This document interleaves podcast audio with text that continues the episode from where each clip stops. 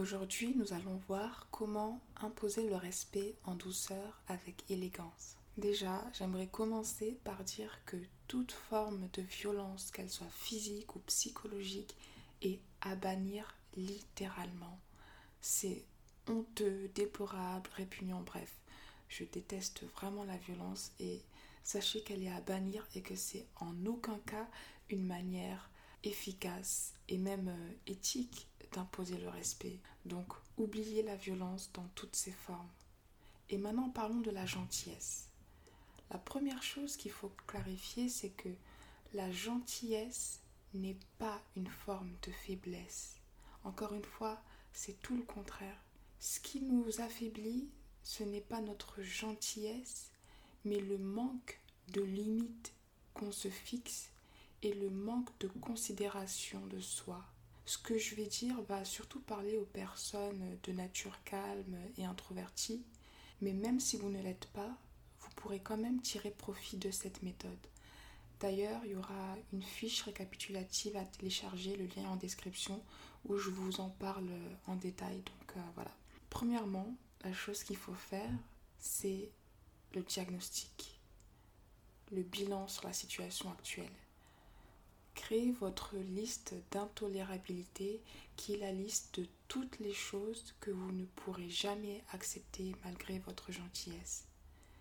Donc dans cette liste, vous pouvez euh, lister toutes les fois où vous avez senti qu'on vous a manqué de respect ou toutes les fois où vous vous êtes senti obligé de faire quelque chose que vous n'aviez pas forcément envie de faire, les choses que vous vous refuserez de faire en toutes circonstances, aussi simple que, je sais pas, je refuse d'aller au bowling car je déteste ça. Voilà, listez vraiment toutes ces choses-là pour bien clarifier vos limites, votre zone de tolérance, votre zone d'intolérance. Parce que un des moyens de clarifier euh, les choses, c'est de l'écrire. Ensuite, on va passer à la méthode. En fait, je vais vous partager 1, 2, 3, 4, 5, 6, je les ai notés, 6 méthodes concrètes que vous pouvez faire pour imposer le respect en douceur.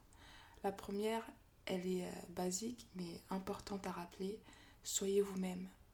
Soyez la personne que vous avez envie d'être, car si une personne vous aime vraiment, elle doit vous accepter pour ce que vous êtes et non pour la personne qu'elle voudrait que vous soyez.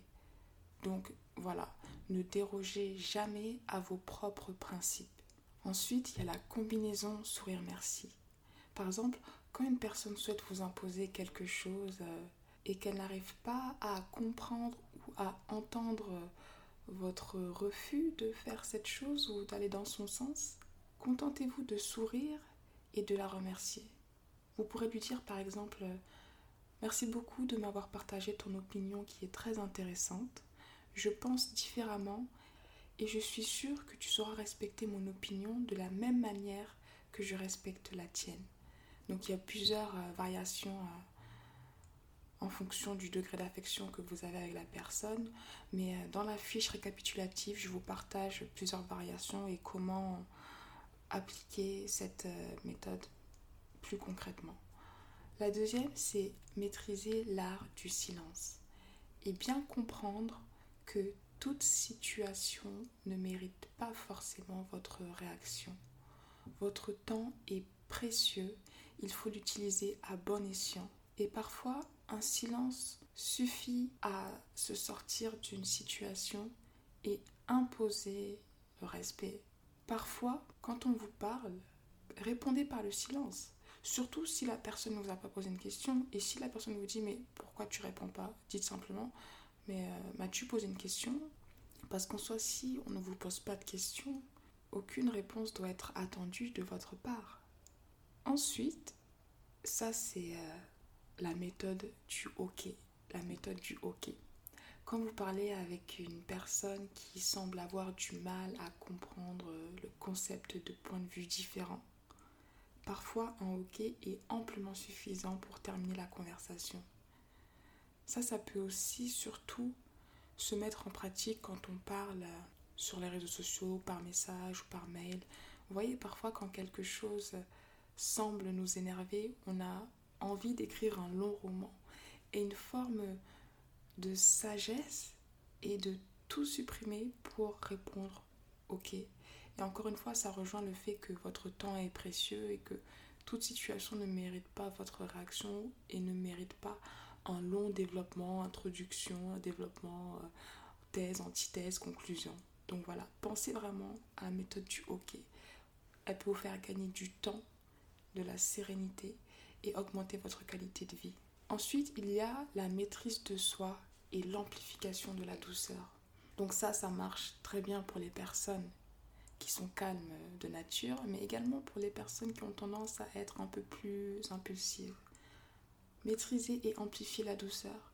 Par exemple, quand vous êtes énervé, dites-vous que rien ne sert de crier car la colère n'est qu'un signe de faiblesse d'une personne qui n'arrive pas à contrôler ses émotions.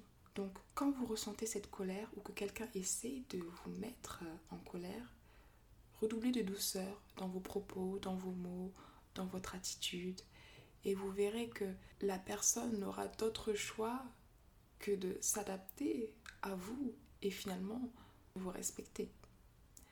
Ensuite, c'est la dernière, mais elle est très importante. Non, c'est même pas la dernière, c'est l'avant-dernière, pardon.